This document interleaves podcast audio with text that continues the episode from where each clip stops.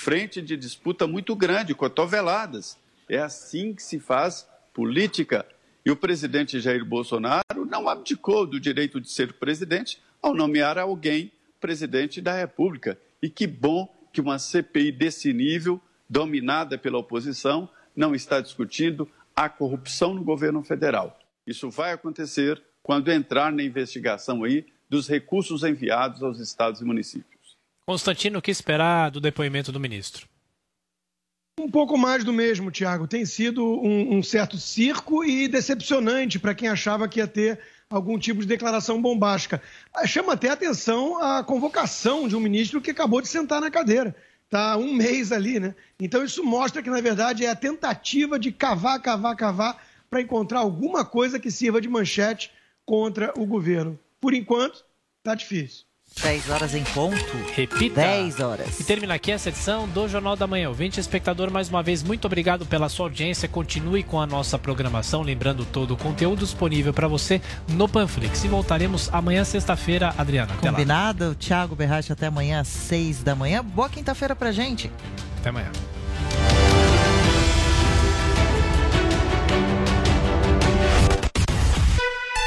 Você ouviu na Jovem Pan.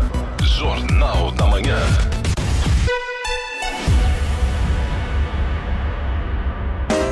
Jovem Pan Morning Show. Oferecimento Loja e 100. Ainda bem que tem você, mãe. Ainda bem que tem. Loja e 100.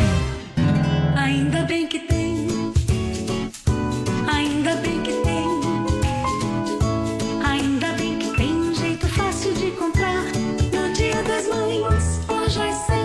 Preço baixo pra levar. Crediário e promoção. Tudo que a gente sonhar. É menor a prestação.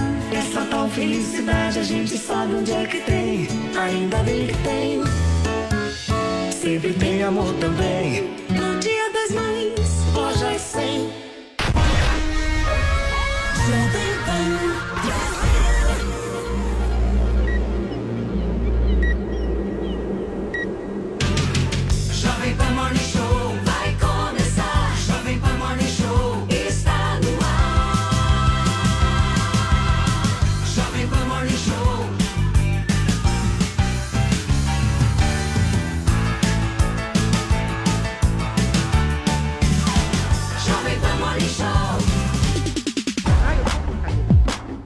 Bom dia, minha excelência! Seja muito bem-vindo, seja muito bem-vinda. Começa agora aqui na Jovem Pan mais um Morning Show, a sua revista eletrônica favorita por aqui, sempre de segunda a sexta-feira, das 10 às 11h30 da manhã. E hoje, dia 6 de maio de 2021, também conhecido como quinta-feira, semaninha quase acabando. A gente vai seguir firmes e fortes com vocês ao vivo no rádio, no YouTube e na Panflix, contando com a participação de todos, não é mesmo, Paulinha Carvalho? Bom dia. Isso mesmo, vocês podem inclusive participar desse programa com montagens, gifs, memes e comentários muito racionais ou irracionais através da nossa hashtag, não é verdade? Hoje vamos usar hashtag meus relacionamentos, porque receberemos aqui duas mulheres maravilhosas, Sara Oliveira e Roberta Martinelli, para falar de um podcast novo chamado Nós, que trata disso. Relacionamentos. Houve pessoas, os dois lados. Será que é meio Jodriles? Será que elas vão fazer uma terapia aqui com esses homens? Eu não sei. Hashtag meus relacionamentos. Estamos esperando a participação de vocês aqui no programa. Muito legal, me lembro da Sara na MTV. Lembra da Isso. Sara na MTV? Sara maravilhosa. MTV. Muito bem. Vini, quais são os destaques da nossa revista de hoje? Tem muito Bolsonaro, né, Paulo Matias? Porque o presidente resolveu falar muito ontem, quarta-feira, e aí falou sobre China, falou sobre decreto que pode barrar medidas restritivas nos estados. A gente vai comentar sobre tudo isso. Vamos falar também sobre o Manhattan Connection, né, Paulinha? O último apaga-luz, pelo jeito lá. Nossa, o Adriles do queria programa. tanto, É. mas tanto falar sobre Não, isso que teve até shake. coisa nova para hoje poder Liguei falar. pro Pedro Andrade pra falar, peça demissão eu Eu acho que ele quer ser receber uma proposta do Manhattan Connect. Mas na- Ah, mais fácil você receber, porque seu Eu pai acho, tava lá esses dias. eu acho. Eu acho que é uma negociação. Você vai estar no lugar do Pedro Andrade. Será? Será? Vamos Inclusive, assistir. Vamos assistir. inclusive, o convidado ontem do Manhattan foi Eduardo Eduardo, Janete. Janete É. da Fonseca. Foi ontem? vai- Foi, foi Pô, nem ontem. assistiu? Não, mas ele tinha. É porque acho que Ele é Foi gravado. É que é gravado, né? pai. Então. É É gravado. gravado, é gravado. Eu Ontem. lembro, eu lembro quando ele foi, mas é que é virar gravado. aqui Ah. é, na voz de Lucas Mendes, Isso. O e nome do tem seu também E tem também CPI da Covid-19 com Nelson Taj. Legal. Muito bem, Vini. Joel Pinheiro da Fonseca e Adrilho Jorge. Eu gostaria aqui de fazer um combinado com vocês. Nós faremos aqui discussões neste programa sobre pandemia. Ah. Mas quem nos acompanha todos os dias aqui já está farto dos mesmos argumentos que vocês trazem. Mas são os Faço- mesmos assuntos. Faço um desafio. Inovem nos comentários hoje, por favor. Eu, A pre- forma pode Joel variar, Pinheiro mas a ética é a mesma. eu preparei uma surpresa quentinha aqui. Adriles. Uma nova prepare. pesquisa da Imperial College. Adriles, se prepare. Muito bem. Trilhas combinado então? Vamos inovar? Eu vou, eu vou nominar, eu vou inovar na forma. Até O gaguejou, hein? conteúdo é o mesmo. Eu não sou, eu, eu sou fiel aos meus princípios. Muito bem. E nós estamos com ele temos- hoje, hein, nós Paulo? Temos ele hoje? Temos. Temos. Temos. Olha ele aí, É a ó. pessoa que traz aquele nível intelectual que É. a gente precisa neste programa, o homem mais bem vestido da rádio Jovem Pan, Zé Maria Trindade. Fala, Zé, bom dia. Estamos sem o Não som. estamos ouvindo o nosso Zé Maria Trindade. Daqui a pouquinho ele dá o seu alô e o seu bom dia aqui pra, pra gente. Certo, Paulinha? Isso mesmo, tá Muito tudo bem. certo. Vamos começar o programa de hoje então, gente? Vamos começar com tudo, porque o nosso quadro Bolsonaro disse é a partir de agora.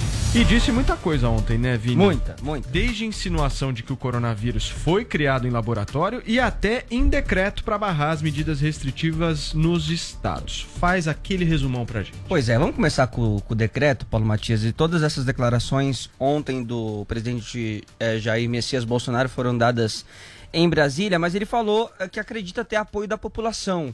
Viu, Paulo, com relação a este assunto, principalmente depois das manifestações eh, do último final de semana. Então, ele acredita que tem apoio do povo e também do Congresso para acabar com as medidas restritivas impostas por governadores nos estados, que a população também está disposta a dar a vida pela liberdade e que não ousem contestar este decreto. Vamos ver.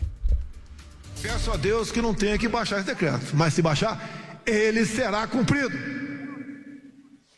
Com todas as forças que todos os meus ministros têm. E não será contestado esse decreto. Não ousem contestar. Quem quer que seja. O Brasil não pode ser um país condenado ao fracasso. Porque alguém delegou competências esdrúxulas a governadores e prefeitos. Olha, Paulo, o presidente também voltou a defender o uso do tratamento precoce e chamou de canalha quem é contra. Vamos ver. Estamos sugerindo que seja convocado ou convidado autoridades que venham falar no tratamento precoce. Canalha é aquele que é contra o tratamento precoce e não apresenta alternativa. Esse é um canalha. O que eu tomei, todo mundo sabe. Ouso dizer que milhões de pessoas fizeram esse tratamento. Por que contra? Que eu tomei, todo mundo sabe, É. só não vou falar o nome porque pode dar ruim na CPI. Mas enfim, aí ele Era começou, birita. é, aí começou a questionar também, Paulo, a origem da pandemia e sugeriu que ela pode ter sido criada dentro de um laboratório de um certo país. Vamos ver se ele falou o nome do país. Não falou. É um vírus novo, ninguém sabe se nasceu em laboratório ou nasceu por algum ser humano ingerir um animal inadequado. Será que nós estamos enfrentando uma nova guerra? Qual o país que mais cresceu seu PIB? Não vou dizer para vocês. Gente, é um loop, É ótimo. é um loop É ótimo, que é o remédio, o remédio que todo mundo sabe. O país que eu não vou dizer pra vocês. Enfim. Pena que é aí- o presidente da república, né? maravilhoso. Uma Esse é o tristeza, né? Bolsonaro tristeza. disse. Alegria, Bolsonaro. Presidente da república. Aí. Paulo, mais tarde, o Bolsonaro foi até o Rio de Janeiro, aer- aeroporto internacional do Rio, recebeu o Robson Oliveira, o motorista do jogador Fernando, que estava detido há dois anos na Rússia, porque foi levar um medicamento certo. para a família do Fernando, que era um medicamento eh, ilegal na Rússia, permitido aqui no Brasil. O Bolsonaro fez essas negociações, as, as tratativas com o governo russo para liberar eh, o Robson e ele foi receber lá o ex-motorista. E aí, depois, a imprensa eh, cercou ali um pouco também o Bolsonaro e o Rodrigo Viga, nosso repórter aqui da Jovem Pan, perguntou pro Bolsonaro. Bolsonaro, quando você falou aquele, aquela história hoje de manhã sobre o vírus ter eh, insinuado né, que o vírus pode ter sido criado num laboratório, Não você estava se referindo à China? Vamos ver o que o Bolsonaro respondeu. Não, peraí, eu falei a palavra China hoje de manhã? Não falei. Eu sei o que é guerra bacteriológica, tá? que é guerra química, guerra nuclear. Eu sempre tenho a formação. Só falei isso, mais nada. Agora, ninguém fala, vocês da imprensa não falam onde nasceu o vírus. Falem. Ou estão temendo alguma coisa? Falem. Eu não falei, a palavra China não está no meu discurso de quase 30 minutos de hoje. Quer dizer, a imprensa não fala, eu também não falo, então. Eu falo. O Adriles vai Nasceu falar na China. Nasceu daqui na a pouco. Olha, o Adriles tem a coragem que faltou ao Bolsonaro aqui. É, ó. tá. E aí, pra fechar, Paulo, o presidente Não, também. não, peraí, Vini, é que a melhor É. pergunta é: eu falei a palavra China? Exato. Acabou de falar, Não, presidente. outro contexto. Olha o Acabou de capcioso. Ele falou em outro contexto. Exato, Paulo. E aí, pra terminar, o presidente também defendeu o bom curso da vacinação no país, apesar das dificuldades pelo tamanho da população. Vamos ver. Nós somos um país com 210 milhões de habitantes. Não é fácil. Agora somos o quarto ou quinto que mais vacina no mundo. Afinal de contas, é natural, até pelo tamanho da sua população. Estamos fazendo a coisa certa. Nunca nos omitimos. Eu sempre falei, passou pela Anvisa, a gente compra. Eu sempre respeitei o vírus. Tanto é que eu sempre desafiei a mídia a mostrar um áudio ou um vídeo meu dizendo que era uma gripezinha aquilo. Eu dizia que pra mim era uma gripezinha. E aí, Paulo Matias? Bom, vamos começar então. Esse é o Bolsonaro papo. disse. Esse é o Bolsonaro disse, É. um quadro de sucesso internacional Absoluto. aqui no Morning Show. Fundamente. Ô Zé, ah, o Bolsonaro obviamente não quis se concordou com indispor tudo, com a China, né? tudo. Mas não tem como esconder, né? É, isso provocou uma confusão danada aqui, viu? Eh, Novamente, o Fausto Pinato, que é o, o coordenador do Grupo Brasil-China, ele é mais coordenador do Grupo China do que do Brasil, né? Ele disse que o presidente tem que, tem que fazer o, passar por um exame psiquiátrico. Mas, na verdade, é o seguinte: essa Nossa fala do Senhora. presidente foi de improviso. É improviso. E quando o presidente fala de improviso, aí tem uma escorregada aqui, outra ali. Então, primeiro, essa história aí da, da China. É claro que ele falava da China, o país que mais cresceu em plena pandemia. Ele também falou de guerra química, mas na verdade é guerra biológica. Esse tipo de guerra já foi usada, já foi usada a guerra biológica. Mas a Convenção de Genebra eh, mostrou que é ineficaz, porque não, não tem barreira, ultrapassa, né? Você aplica uma guerra biológica ali, ela volta para os seus soldados e seus habitantes, a não ser que você tenha um antídoto, e no caso, uma vacina. E isso aumentam aí as desconfianças com relação à China. Mas não há sinais de que o vírus eh, eh, tenha sido produzido em laboratórios, muito pelo contrário. Agora, nasceu na China, nasceu. O vírus veio da China. Tanto é assim que chamam a variante, variante brasileira, e ninguém contesta. É variante brasileira e o Origem vírus chinesa. é da China. É. E, e o Fausto Pinato recebeu uma resposta do filho do presidente, o deputado Eduardo Bolsonaro, dizendo que ele está com saudade da CEAGESP. Ele mandava mesmo por lá, o Fausto Pinato. Pulando, sobre a história do decreto. O presidente, me disseram, pode editar um decreto com o artigo 5 da Constituição, os direitos individuais, né? o direito de ir e vir, o direito de inviolabilidade no lar. E aí, como o, o Supremo iria questionar um decreto que é uma cópia, aí. copiou, colou do artigo 5 da Constituição, né?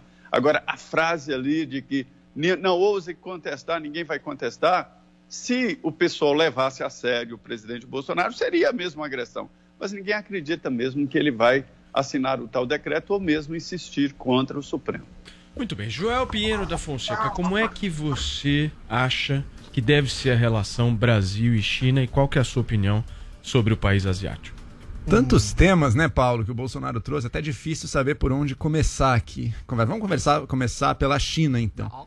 A fala do Bolsonaro da China mostrou, encapsulou um pouco todas as características do governo dele. Primeiro, a quase vício em fazer pequenas pirraças e provocações que servem para o público dele, mas que para os interesses brasileiros não adiantam de nada, pelo contrário, eles são ruins, eles são nocivos aos interesses brasileiros.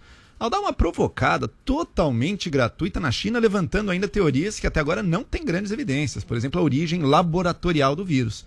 Até agora as melhores evidências apontam, é quase certo que apontam para uma origem espontânea ali, do, do- do comércio de animais, do consumo de animais, e não uma criação em laboratório, muito menos uma guerra química e biológica. Daí é o último nível. Porque é possível que o vírus tenha surgido em laboratório e, por má manutenção do laboratório, tenha vazado para outras espécies. Isso até poderia ser também. O último grau da teoria é: não, não. Ele foi criado em laboratório e as autoridades chinesas liberaram o vírus no próprio território como uma estratégia global de arma biológica ou química com o resto do mundo. É um discurso totalmente maluco que não vai ter grandes impactos no que é feito aqui no Brasil, mas que sim, mais uma vez estremece as relações do Brasil. Inclusive, eu trago aqui, ó, eu não sou só eu que estou falando, não, ó. Declarações da gestão Bolsonaro contra a China afetam liberação de insumos de vacinas. O governo de São Paulo hoje falou também, Butantan, Joel. Instituto Butantan. O Bolsonaro diz que a gente está vacinando bem. Olha, o Brasil recebendo as doses, o Brasil distribui bem essas doses. A gente tem um sistema nacional de vacinação gerido pelo SUS. Não foi criação desse governo, todo mundo sabe, isso já existia aí e continua funcionando. O que o Bolsonaro não diz é que se a gente está vacinando num número que não está tão ruim assim para padrões mundiais, estamos lá o quê? 50, 40. Não, Adriles, o importante é o proporcional. Não. 50, 40, se não tá tão. Mas unidade. 50 e 40 não é tão ruim para padrões mundiais, beleza, tá ali acima da média. Se não é tão ruim para padrões mundiais, é graças, principalmente, a mais de 80% das doses do Butantan. Ou seja, o próprio instituto, o próprio instituto que trouxe a vacina e que é o responsável pela vacinação que está acontecendo no Brasil, que poderia ser muito melhor se o governo federal não tivesse negligenciado e sabotado, inclusive, Adriles, ameaçando não comprar. A gente pegou o Bolsonaro numa mentira aqui, né, Adriles? A gente pegou o Bolsonaro numa mentira aqui. Lembra? Ele disse que ele sempre queria comprar a vacina desde que fosse aprovada pela Anvisa. Mas Aprovou você, comprou. mas você que é da casa aqui na Jovem Pan, lembra muito bem da entrevista dele pro, pro Pingos nos Is, né? Em que o Vitor Brown, Brown perguntou diretamente, mas se for aprovada pela Anvisa a vacina chinesa, o senhor comprará?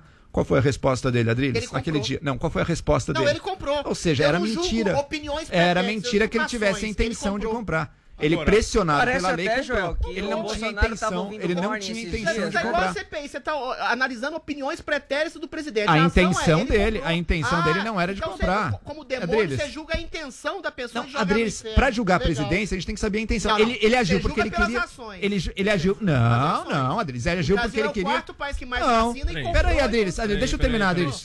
Adriles, olha que curioso, Adriles. Quando o Dória age de uma maneira, você julga a ação dele. Ah, foi por oportunismo. Agora, quando o Bolsonaro age, vamos ver qual foi a intenção dele. Olha, a intenção dele era não comprar. Ele agiu. diferença Ele é agiu. ter Opa, opa, opa. Você julga intenções também. Não vem com esse papinho. Ele agiu motivado e pressionado Mas eu aí sim pelas instituições. E por fim, disso. só pra terminar, só pra terminar, Essa gente, diferença. só pra terminar, esse decreto do Bolsonaro. Lembra quando ele falou? Acabou, porra! Lembra disso? Falou forte, né? Pode falar porra na televisão. Faz um ano. Faz um ano. Acabou. Acabou. Pi! Faz um ano que ele falou isso. Não acabou, né? Maynard. Alguém acredita? Alguém acredita nessas bravatas Peraí, dele ainda, por Joel. favor? Essa né? história, Peraí, né, peraí, Joel, peraí, do, peraí, do por. Bolsonaro com relação ao crescimento da China, parece que ele tá ouvindo o Morning, que quem veio com essa história foi o Paulo Matias e o Adriles, né? Dizer, o Ô, Adriles, inclusive, falando também dessa Moura. criação em laboratório, Eu né? não excluo Peraí. a hipótese. Sendo que a China cresceu Não tô afirmando, 2,3% eu não excluo. no ano passado. Com relação ao ano anterior, ela cresceu 12, 13. Exato, ela crescia teve um 12, brutal 13, Ah, choque e o já absurda. caiu. A questão é essa, Uma é queda comparativa. absurda. Ela teve um choque Ô, meu, O total. Paulo Cacai. veio com essa tese aí, o Bolsonaro total. acreditou. Ô, Cacaizinho, peraí. Fica aí um minutinho, Cacaizinho. Deixa eu só falar uma coisa aqui. O Adrilles Jorge, eu não vou entrar na provocação do Vinícius Moura aqui, porque senão a bancada vai rachar mais ainda do que ela É, já eu está. Não é, Paula? É, vamos ficar O calmos. Adriles falou que o vírus Deixa foi eu- criado em laboratório. Não, não Deixa- falei, eu peraí, falei que eu não excluo a hipótese. Eu quero fazer uma pergunta excluo Adriles que é não. boa. As pessoas que estão nos ouvindo precisam saber disso. Porque é o seguinte, é o seguinte. O Joel Pinheiro da Fonseca não traz uma coisa importante na fala dele. Eu sei que o Adriles Jorge também não vai trazer uma outra coisa o importante. E eu vou tentar entrar exatamente num bom senso aqui. Vamos ver se a gente consegue, tá? Vamos ver se a gente consegue. Depois de um ano e meio. Vamos ver se a gente consegue. Porque é o seguinte, não dá para acreditar nessa China. É perigoso ver os avanços chineses no mundo. É perigoso de ver a. China Sim, vencendo, por exemplo, de uns Estados Unidos, acordo, na minha avaliação, que é uma democracia capitalista. Claro. Então, quanto mais dependência se cria desse país, É, mas é a que mais investe é. no Brasil, né? Espera só um minutinho, meu Mas a comunista China favorito. também Uma é um perigo. peraí, o Se o poderio, se é o uma poderio. Deixa eu só concluir se o o poderio americano aqui. é ruim, Aguenta imagina o só um chinês. minutinho. Eu quero fazer uma chinês. pergunta pro Adriles. Então, tem esse lado aqui, certo? Do outro lado, essa dependência também afeta vidas e afeta, obviamente, o processo de vacinação, como o Joel colocou. E aí a pergunta que eu te faço, meu querido Adriles, é... E o direito à vida? Não, tô brincando. A pergunta, A pergunta que eu vou Tá fazer. tá A pergunta que eu vou fazer pra você é a seguinte, meu querido: como é que a gente administra essa relação com a China, não fazendo com que ela avance dessa maneira no mundo e também fazendo cumprir os compromissos que a gente precisa cumprir, como por exemplo esses insumos que são fundamentais. Querido, né? pragmatismo e interdependência financeira. O Brasil vendeu para a China 70 bilhões em soja, petróleo, minó- minério, carne. A gente alimenta com 6% do nosso território 1 bilhão e meio de pessoas no, a- a- a- no mundo. E desses 1 bilhão e meio, muitos são da China. Ou seja, a China, a gente comprou da China 34 bilhões em eletrônicos, insumos, vacinas, etc. Ou seja, o dobro a gente vendeu para a China. Existe uma relação, claro que a China tem um poderio muito maior do que o Brasil, econômico, socioeconômico, mas a gente, eles também são dependentes da gente. E quando o presidente Bolsonaro alerta, ainda de maneira meio capciosa e subliminar, que a China é o responsável pela disseminação do vírus, ele não está fazendo uma coisa, um atropelo às relações diplomáticas. Ele está apontando para uma verdade. Porque a diplomacia é exatamente uma certa hipocrisia que o vício empresta à virtude. Você não pode falar todas as coisas, mas você tem que falar algumas coisas. Porque a China hoje representa exatamente uma ameaça ao mundo. A China não. O governo totalitário e ditatorial chinês representa uma ameaça ao mundo. Se esse vírus foi criado em laboratório, como diz a RAI numa matéria lá em 2015, que poderia ter sido escapado de um laboratório, um coronavírus, ou se foi criado pela insegurança alimentar, não importa. O que importa é a irresponsabilidade da China que disseminou o vírus por causa da sua contenção de informações e opressões de pessoas, jornalistas, cientistas que tentaram alertar o mundo. E é fato inconteste, não é? Você não é acha que essa fala do. Bolsonaro fortalece o Ocidente? Peraí, Com certeza. Você acha? E né? é fato inconteste. Como ela fortaleceu o Ocidente? Eu vou, eu vou explicar nesse instante. E é fato inconteste que a China lucra com a miserabilidade provocada pelo vírus, pelo Não lucra. coronavírus. Uma vez que a China não recebe nenhum tipo de retaliação ou crítica formal da própria OMS por sua insegurança alimentar, que pode gerar outros coronavírus, outras pandemias. Ela não recebe nenhum tipo de crítica mais incisiva e mais formal sobre o seu autoritarismo e irresponsabilidade que dissemina um problema de miserabilidade, impondo essas medidas restritivas de isolamento, isolacionismo, que enfraquece países e deixam esses países exatamente à mercê e dependentes da economia pujante e ditatorial da China, você cria exatamente uma si- situação de insegurança. Aí a sua diplomacia vira subserviência. Ou seja, agora eu vou falar da questão do, do, do, do- do decreto do Bolsonaro. O decreto do Bolsonaro, a gente está criando uma situação surreal. O que, que ele quer? Preservar direitos inalienáveis constitucionais. Gente, isso não é só uma questão de Constituição. Pensa bem na sua vida. Você tem o direito de andar, de ir e vir, de ir aonde você quiser, o direito de pensar, de pensar livremente e o direito de trabalhar, ou seja, colher o fruto do seu trabalho, se libertar do jugo, da escravidão, da miséria de um Estado, trabalhando. É apenas isso que o Bolsonaro quer fazer. Pensar, o STF ainda não conseguiu proibir, embora é, criminalize crime de opinião. Agora, trabalhar e ir e vir são direitos básicos do cidadão. Alguém pode dizer, e o direito à vida. Mas, eventualmente, esse direito à vida, de preservação da vida do seu semelhante, por- pelo fato de espalhar um vírus, ele é tolhido, ele é, ele é colocado como medida de isolamento social, que não deu certo no Brasil e na maior parte do mundo. Então, por uma questão subjetiva, relativa, por uma relação, por uma, por uma, uma medida de reação ao vírus que é completamente contestada, você está tolhindo direitos absolutos do ser humano. O Bolsonaro fazer esse decreto é necessário e urgente. Adriles, Ele não pode adiar. e o direito à vida? Só para completar. E o direito à vida? Alguém pode dizer assim: "Ah, vai criar uma guerra O judicial". direito à vida, Adriles. Você não falou. Só pra completar. Alguém pode dizer, ele vai criar uma guerra judicial. Que crie. Que crie uma guerra judicial contra o Supremo Tribunal Inquisitorial que está atropelando direitos fundamentais e rasgando a Constituição. Aí o povo vai saber quem está direito, tá do direito da- das liberdades fundamentais do indivíduo e quem está do direito da opressão em nome de falsas medidas protetivas da sociedade e falsas medidas protetivas um à vida. Deixa eu só me despedir do nosso Zé Maria Trindade, que participou conosco aqui do Morning. Ô Zé, só pra fechar, a CPI hoje vai ter o depoimento do atual ministro da Saúde, é isso? É, já começou. E é um depoimento que deve fechar esse processo, né? A CPI já ouviu dois ex-ministros, o Mandetta e o Tesh. Vai ouvir ainda é, no dia 29 o ex-ministro Pazuello e agora, nesse momento, está ouvindo o atual ministro. Ele é importante porque ele tem agora os conhecimentos do que fizeram os ex-ministros e o que está sendo feito agora. É, não há nenhuma investigação mais é, é, sobre corrupção, o debate é sobre a possibilidade do presidente ter errado administrativamente. A acusação mais forte até agora é que o presidente não atendeu 100% do que indicavam os ex-ministros da Saúde. Ora, o presidente foi eleito exatamente para tomar decisões, arriscar erros e acertos. Muito bem. Zé Maria Trindade participando conosco aqui do nosso Morning Show. Zé, abração para você. Amanhã, sexta-feira, estaremos juntos.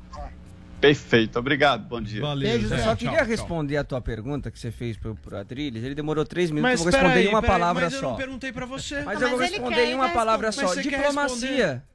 Diplomacia. Diplomacia. Diplomacia não é, é subserviência. Diplomacia. É simples. Diplomacia não é subserviência. Por que, é um que ele não ataca a Arábia Saudita?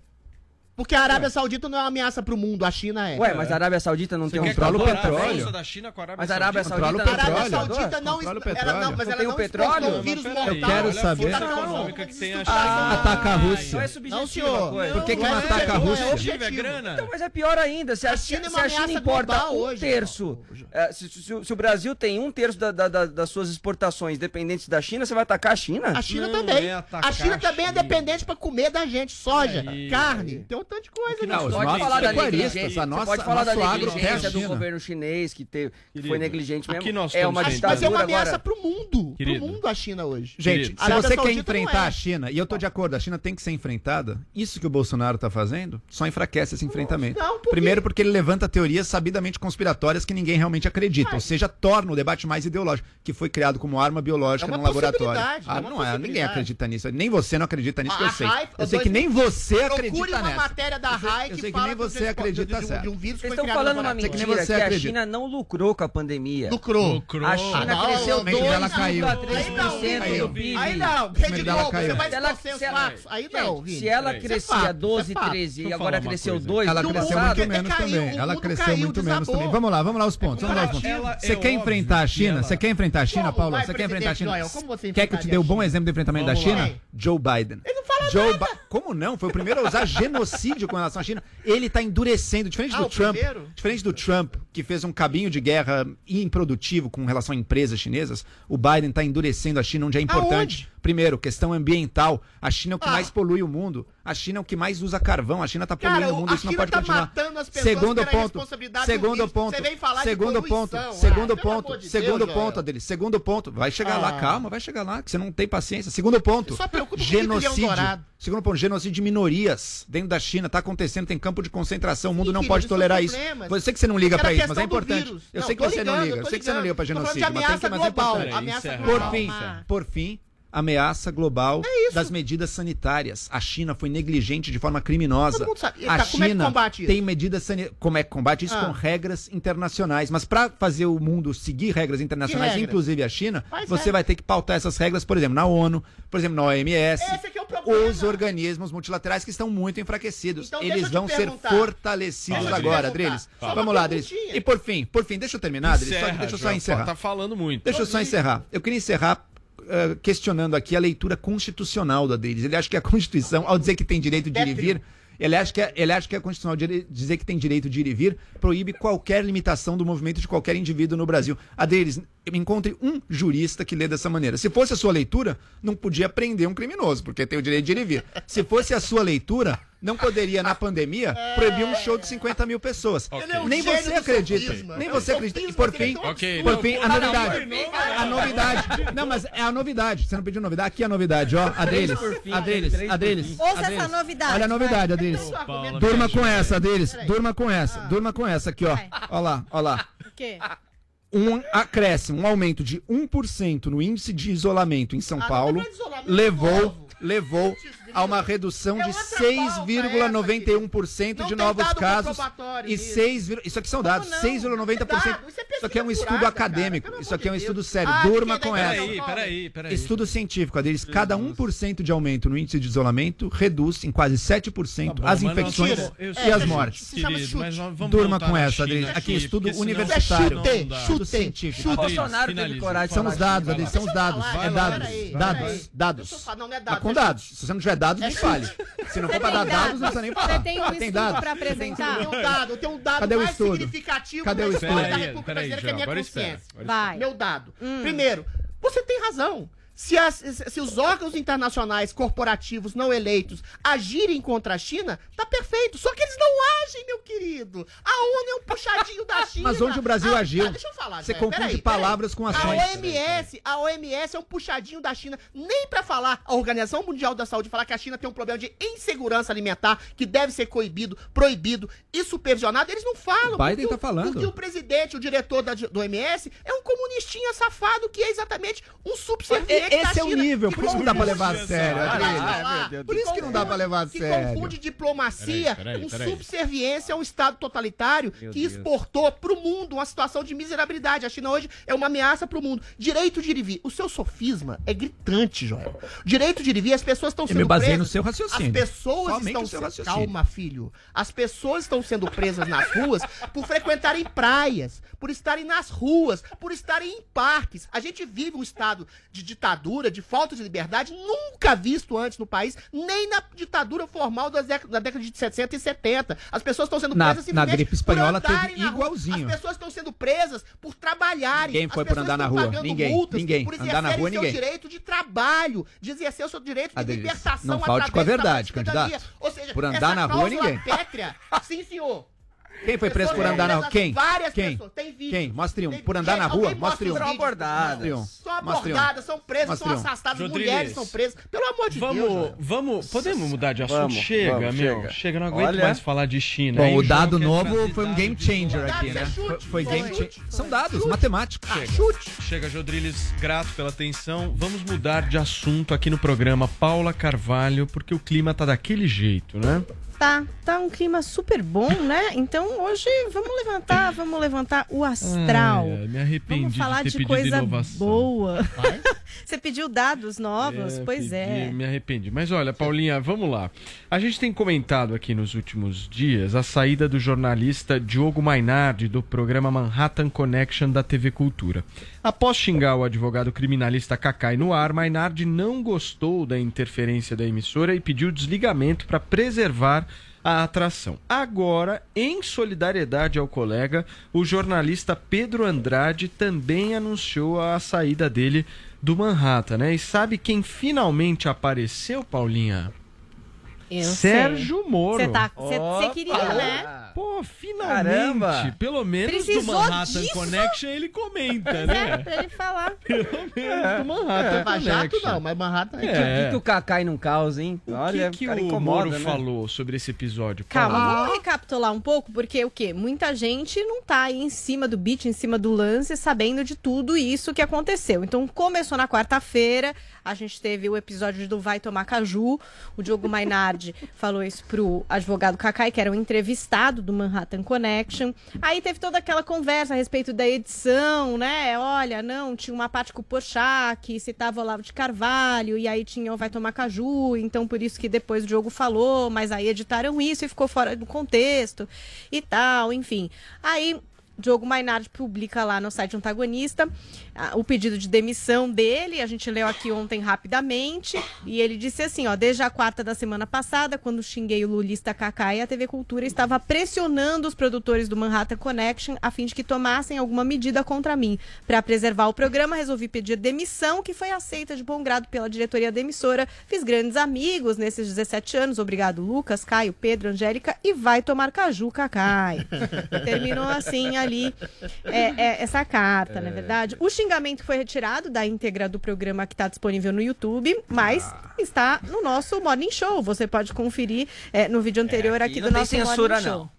Pois é. E aí, sobre o episódio da demissão, o âncora do Manhattan Connection, também criador do programa o Lucas Mendes, até comentou que teve menos problemas na Globo, que era a sua 30 antiga casa, do que na TV Cultura. Jogou isso no ar, tipo assim, puf, jogou essa. Ah, Azedou agora, hein? tá. Ventilador. Ontem, ontem, Gestor. que o papi de Joel estava participando do Manhattan Connection, olha como o Lucas Mendes abriu o programa. Vamos conferir. Nossos convidados hoje, temos três excelentes. Eduardo Paes do Rio, prefeito, a atriz Maite Proença e o economista, escritor Eduardo Janete. Nós temos três convidados excelentes, mas estamos sem o excelente Diogo Mainardi, que deixou nossa conexão porque ofereceu e a TV Cultura aceitou o pedido de demissão dele por causa da reação sobre um palavrão no último programa. A intenção do Diogo era foi de, saiu para preservar os programas, mas estamos todos tristes e inconformados com a saída dele. Não dá, né? Pois é, hashtag chateado. Aí, sobre o pedido de demissão do Mainardi, a TV Cultura respondeu o seguinte, ó. O pedido de demissão de Diogo Mainardi do programa Manhattan Connection é um assunto interno da produtora. A TV Cultura lamenta o ocorrido e deseja sucesso ao profissional. Aí é importante a gente entender o quê? Que tem uma produtora por trás desse programa que, em teoria, entrega pronto para cultura. Então, eles estão querendo dizer, a gente não tem nada a ver com isso, é uma questão da produtora ter decidido isso, tá? Quem é essa Mas- produtora? é a produtora que eles hein? criaram para fazer o Manhattan Connection. Muito Mas aí o que estranho. acontece também? Antes disso, quando do palavrão, a TV Cultura emitiu uma outra nota que dizia assim, ó, o canal não concorda com o ocorrido e já tomou providências junto à empresa produtora. Contradição, contradição, É tudo culpa da produtora, daí. Pois é. aí a produtora. Enfim, enfim, aí quais seriam essas providências? Que tipo de pressão foi feita? O Sticer, o Maurício Sticer, que comenta televisão, apurou com algumas fontes e disse que, por exemplo, a cultura gostaria que o Mainardi se retratasse a respeito do que ele falou, coisa que nunca aconteceu. enfim. Mainardi não é de retratar, não. Bom, aí o Lucas Mendes, Caio Blinder continuam por contrato dentro do Manhattan Connection. Agora, será que o programa continua ou não continua? Mesmo porque a gente teve esse fato novo, né? Esse desligamento do Pedro Andrade, que acabou de anunciar que sai do Manhattan Connection. Agora, agora ficou difícil. Não, olha a fala do, do Lucas. De acordo com o antagonista, seria uma decisão em solidariedade ao Diogo Mainardi. E aí você me diz, e Moro? Temos um áudio? Um post no Twitch? Não. Que temos de Parece que comentou pelo WhatsApp. Ah, tá. Comentou que o Mainardi foi forçado a pedir demissão e considerou o desligamento do jornalista uma reação desproporcional à ofensa. E se referiu a Kakai como uma pessoa lamentável. Ah. E disse também que a TV Cultura sai perdendo com a demissão do Mainardi. Lembrem-se que, na entrevista, o Kakai estava ali fazendo o a Moro defesa do que ele acredita, estava até, enfim, colocando os pontos em relação ao humor e tal. Então tá aí, é um grande cenário. Aparentemente perdemos Manhattan Connection. Não sei o que vocês acham, vamos ver aí o que Subiu é que no telhado, né? Subiu no o telhado. nosso querido Adrilho Jorge queria muito falar Muito, disso ontem, nossa. né? Não, foi Mas interessante muito. são, tem, tem partes novas. Então né? agora tem episódio novo pra você Não, são falar. dois pontos que eu queria. Primeiro, a questão do, do- do- do demitir alguém por ter falado um palavrão. Ó, cuidado, hein, Joel. Demitir alguém Mas ele um se palavrão. demitiu, né? Exatamente. Não, mas ele demitiu exatamente porque ele foi pressionado por uma diretoria que ele se retratasse. Cultura que achou um absurdo, que achou um desaforo, que achou uma falta de respeito. Teve um contexto que, que, que- que- da ofensa ali, porque ele foi ofendido antes. Ou seja, eu acho que a demissão do Diogo, a autodemissão do Di- Diogo, forçada praticamente, é a extinção praticamente da figura do polemista, do jornalista. E o polemista não é uma atividade apenas circense. O Manhattan Connection começou com o Paulo França, talvez o melhor polemista da imprensa ah, brasileira na sua história. O França dizia coisas assim, que hoje ele seria preso, que função de universidade era criar elite intelectual e não dar diploma pra perrapado, ah, que dois compassos de bar valiam mais Comentário que toda... idiota, né, gente? Dois compassos de bar valiam mais que toda a cultura africana. Não sei se é idiota. Outro comentário idiota. É, pois é, mas assim, são coisas que te levam a pensar esse contraste, por vezes truculento, incisivo, agressivo, não é uma coisa só circense. Isso chacoalha os estereótipos e as certezas cabeça. Então, essa é a função de um polemista, fazer as pessoas pensar, não necessariamente concordar com as suas opiniões. E quando você faz uma asepsia na figura do jornalismo, vou dar só a informação, a informação, pura e simplesmente, ela não existe, ela sempre passa por um filtro até da própria pauta. E aí você não estimula as pessoas a pensar. E é esse o tempo asséptico que a gente vive. E é esse o tempo asséptico que vive a TV Cultura. A gente sabe que o Manhattan Connection foi pra TV Cultura por um objetivo. Vamos ser sinceros, bater no Bolsonaro. A TV Cultura é hoje palco da bolha progressista, da bolha pseudo-progressista, só entra jornalista nesse sentido pra bater. Só que aliada a essa linha ideológica e militante da TV Cultura, uma rádio embotocada, uma rádio de botox, né?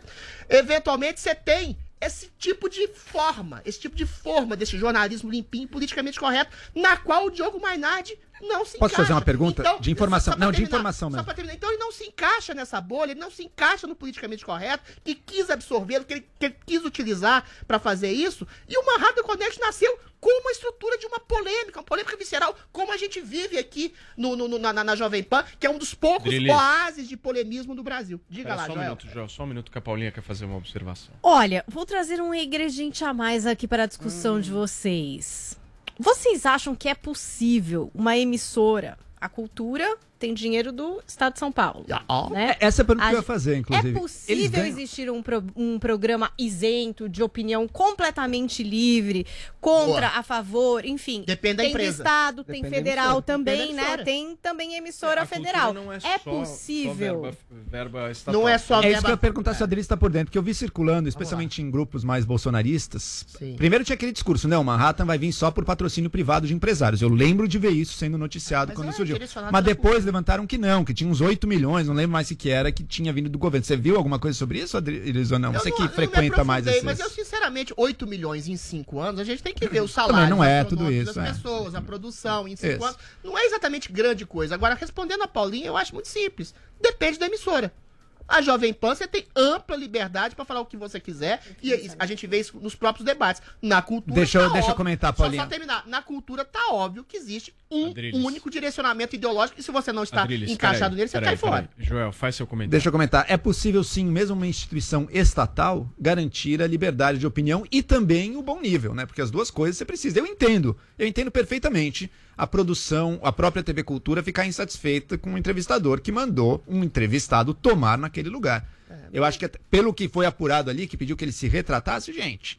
Eu não acho a retratação algo tão fora de cabimento assim. Acho que caberia ele O se cara retratar. chamou ele de eu, inclusive, idiota. eu, inclusive, É Adriles, não sei se você se lembra, eu me retratei já. Uma vez a gente estava no calor da discussão Eu aqui e eu te xinguei. Ah, e daí depois eu me, desculpa, todo depois eu me, depois eu me retratei. Acho que é justo. Não vejo um problema em você se retratar quando você passa do Mas limite. demitir Quando você alguém age... que não se retratou, Então, mas é ele, ele escolheu, num- foi um ato unilateral é. dele. Disse, ah, não, não vou me retratar. Pelo que tá aparecendo. Não, eu não vou fazer nada, eu vou só sair do programa. Até- Acho que até ele fez isso pra botar fogo ali no circo Não, mas mesmo. você porque... do o- Lucas? Porque- é, é O Lucas gente- falou que eles estavam sofrendo censura em três Então, exato, exato. Acho que foi até é a questão. combinado, assim. Acho que é um jeito de, acabar com a, farra. a a né? gente analisar que também é o histórico recente do Diogo, né? Ele, Não foi a ele- primeira vez, Ele, é. ele tem feito isso Recorrente. de maneira recorrente. É uma coisa.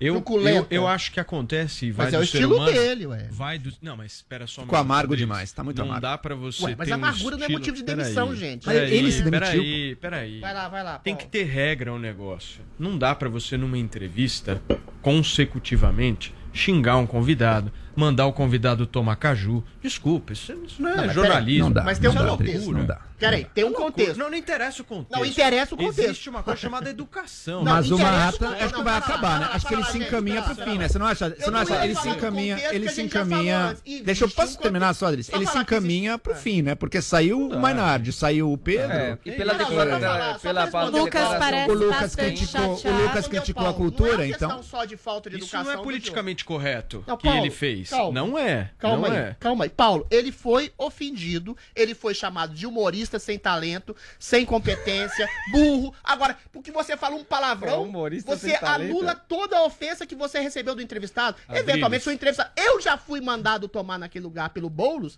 dei um chilique, mas não falei um palavrão. Ou seja, você a Fez questão é correto, você fez correto, porque questão- você é o não, mas entrevistador. peraí, O entrevistador tem mais A questão- responsabilidade. é sério que vocês estão falando? A questão é simplesmente falar ou não um palavrão? Se você chamar, sabe, falar pro Cacai, você é um picareta, você defende bandido, você faz a sua profissão uma você coisa fala abjeta. palavrão aqui? É, Eu às vezes tenho vontade. Você me Então, criticou por que por falar você fala- palavrão, Você pô? tá Você me criticou. "Ô, meninão, aí a questão é falar palavrão. acho- não, você não fala, então. peraí, Fala, fala um palavrão. Solta o palavrão, Adriles. É, vai, fala. Solta o palavrão. Uh. Ah, falou. Se coloca- Caju, você falou? Meu Deus. Ai, A chega, questão que vai. se coloca, Paulo, é muito simples. Ele está sendo demitido, ele está sendo a sua carreira tolhida e massacrada Ele se porque ele demitiu. falou um palavrão. Ele se demitiu. Você ser amargo, você ser ressentido, você ser agressivo, incisivo, equivocado, não são necessariamente coisas que te levam à demissão. Ou seja, ele, foi não foi de demitido. Ele não foi demitido. ele Adrielés, mas ele não foi demitido. Ah, foi levado à demissão. Queriam que ele se retratasse. É tão absurdo pedir pro cara se retratar. É tão absurdo. É tão absurdo pedir pra já se retratar. Exato, tá super amargo. É tão absurdo é. pedir pro cara se Chama o retratar. Eu não acho, Hã? cara. Eu não acho nada o absurdo. Mas não queria se retratar. Mas daí Eu é problema. dele. Daí, pô, nem se retratar depois de xingar um convidado. Dá. Chama o Diogo aí pra gente conversar. O próprio Lucas Mendes falou que eles estão sendo caju. Vamos convidar o Diogo. Vamos chamar o Diogo. Vamos chamar o Diogo. Ele foi chamado de. Quando você foi chamado de imbecil pelo Joel, você mandou o Joel tomar caju? Não, mas assim. Então mas acabou.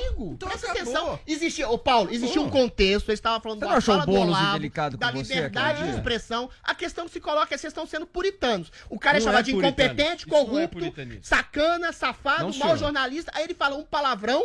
Aí uma coisa. Não, acabou. não, não, não, não, não, Não é assim. Não é só o é palavrão. assim. O Diogo Mainardi tá com uma outra postura, agressiva. E outra, então o eu Olavo já de falei. Carvalho não deveria nem ter sido entrevistado aqui, então. Você quer então comparar o Olavo de Carvalho com o Diogo Eu Mainardi? tô comparando tudo. Eu não, tô, Mas o Olavo de Carvalho não é o entrevistador. O entrevistador tem que ter postura, Isso, Mas o entrevistado não teve. E quando o entrevistado não tem? O entrevistador, ele precisa, ele precisa ter mais responsabilidade, Então tá, Adriles. Se, chegar o Boulos aqui e te mandar tomar naquele lugar. Eu vou ter postura. Mas por que, você tem que ser demitido? Mas aí se o Boulos tá errado. Exato. Ué, ele É, não vai ser demitido. Mas ele vai errou com você. postura. Ele errou com você Deixa aquele eu entender, dia. deixa eu entender. Você, você, o Entrevistador entrevistador é pode ser. de entrevistado. Tá, tudo bem, mas essa que é a questão. O entrevistado pode ser ofendido pelo entrevistador, mas você nunca pode redarguir na mesma Nenhum moeda? dos dois pode. Não, Não, ele não nenhum deve redarguir na podem. mesma moeda. Mas Nenhum dos- tá Mas ele não querendo deve redarguir na é mesma moeda. De jeito nenhum. nível. De jeito nenhum. O cara que for Não, a agredir. ofensa coloca os dois no mesmo nível. Entenda o seguinte. Adriles, num jogo de ofensas, a pessoa que agride, ela, Ah. primeiro, sempre pode vir a sair muito pior do que a pessoa que está sendo agredida, dependendo da reação da pessoa agredida. Se a pessoa agredida receber a ofensa e for no mesmo nível, você tem ali as duas pessoas equilibradas qual numa mesma posição. Posso o te dar um exemplo? Posso dar um exemplo? Adriles. Adriles, Então, eu vou dar um exemplo. Paulo. Mas você vai demitir o Diogo por causa disso? Eu não tô dizendo Ninguém demitiu ele, ele se demitiu. É, Deixa eu dar um exemplo. Deixa eu dar um exemplo. Deixa eu dar um exemplo. Só um, um exemplo pra finalizar. Chega. Um exemplo pra finalizar. Olavo de Carvalho me xingou a rodo, eu mantive Adriles. A classe. Foi bem pra caramba. Reagi com elegância. Imagina se eu me rebaixasse ao nível que o Olavo demonstrou aquele dia. Imagina. olha, o polemismo ele é feito de contrastes, de embates, às vezes su- agressivos, incisivos. O Paulo tá cansado de ver isso, não só nesse programa, como diversos outros. A questão é você Não, demitir Tem alguém que manter o respeito. Adriles, postura respeito. aguerrida. Ele não foi demitido. Chega. Ele não foi demitido. Chega, chega. Quem Senhores, foi? Foi chega, chega, eu preciso pro break. Tem mais tempo, tá gente. acabando. Eu preciso pro break. Adriles, e o direito à vida, hein? Vamos pro break. Vamos pro E a break. liberdade é o direito à vida também. E no break tem Rodrigo Viga com Bolsonaro.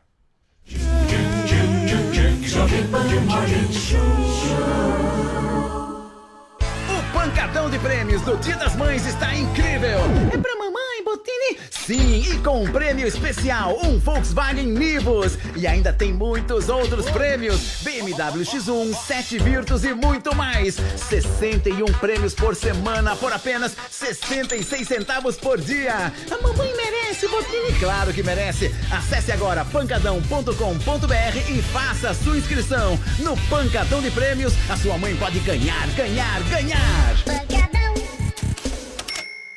Se o povo tem dúvidas, ele tá lá pra responder. Pra mim isso é coisa de viado. Ah, é nada. É, é nada. Mitadas do Bolsonaro. Bolsonaro, eu tô com muita raiva porque eu vivo batendo e arranhando a lataria do meu carro. O que eu faço pra isso não acontecer mais? Troca de sexo!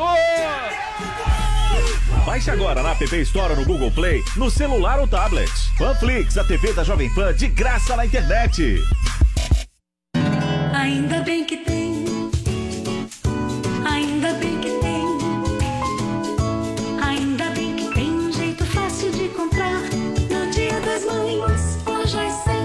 Preço baixo pra levar. Crediário e promoção. Tudo que a gente sonhar. É menor a prestação. Essa tal felicidade a gente sabe onde é que tem. Ainda bem que tem. Sempre tem amor também. No dia das mães, lojas 100.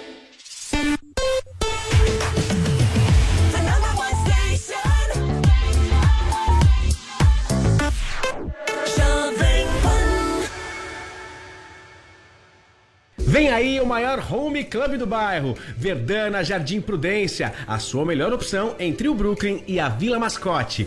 More numa rua calma e arborizada em um empreendimento único com lazer de clube. Apartamentos de três suítes, três e dois dormitórios com uma suíte e terraço com churrasqueira. Mensais a partir de 890 reais. Conheça a maquete e todos os diferenciais na rua Ocean Terceiro Teles 205 ou acesse diálogo.com.br. Chegou, tá no ar, vai começar, pode ter certeza. Chuchu Beleza. Chuchu Beleza. Oferecimento Anhanguera. Cursos a partir de 129 reais. Consulte condições.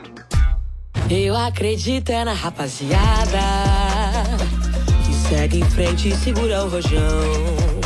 E a Anguera também. Aqui você aprende de um jeito inovador que o mercado exige. Tem professores renomados e conta com um portal de empregos exclusivo. Tudo para você poder estudar, sonhar e crescer. A Anguera, para todo mundo poder. Inscreva-se já. Anguera.com. Eu acredito é na rapaziada. Beleza, Beleza. Sandra, meu nome é Sandra. Gente, posso falar? E o Rô, meu marido, que bateu o carro esse feriado? Não, juro, quase morremos dois, você não tem noção. Não, também o Rô virou pra esquerda na estrada, de repente, sem botar seta nem nada. Acertou um carro que vinha no sentido contrário, quase matou uma família inteira, Deus me livre, você não tem ideia. Não, sorte que foi de raspão, né? Não, que se fosse de frente uma hora dessas, nem tava aqui pra contar a história, concorda? Pior é que depois ele veio botar a culpa em mim, falando que eu que mandei ele virar à esquerda, né? Tudo bem, que a gente tava procurando um restaurante ali na Rio Santos, perto de Paraty. Aí quando eu vi o restaurante, eu gritei, ai, ali o restaurante! E ele, um, e puf, bateu o carro, né? Não, sério. Que mulher que nunca atrapalhou o marido dirigindo que atira a primeira chave de roda, né? Bom, batemos o carro, aí veio polícia, ambulância, pereré. Culpa 100% nossa, indefensável. Aí graças a Deus que o Rô fez CPOR, que na hora ele sacou a carteirinha do segundo tenente da reserva, os policiais bateram com tirência, a gente foi embora pra casa sem fazer BO nem nada, né? Ah, parece uma louca, né? Não, sério, se tem uma coisa que funciona nesse Brasil, é o exército, concorda? Pelo menos a carteirinha do Rô sempre funcionou. Sandra, meu nome é Sandra. Chuchu Beleza. Quer ouvir mais uma historinha? Então acesse youtube.com barra chuchu beleza. Jovem Pan Morning Show.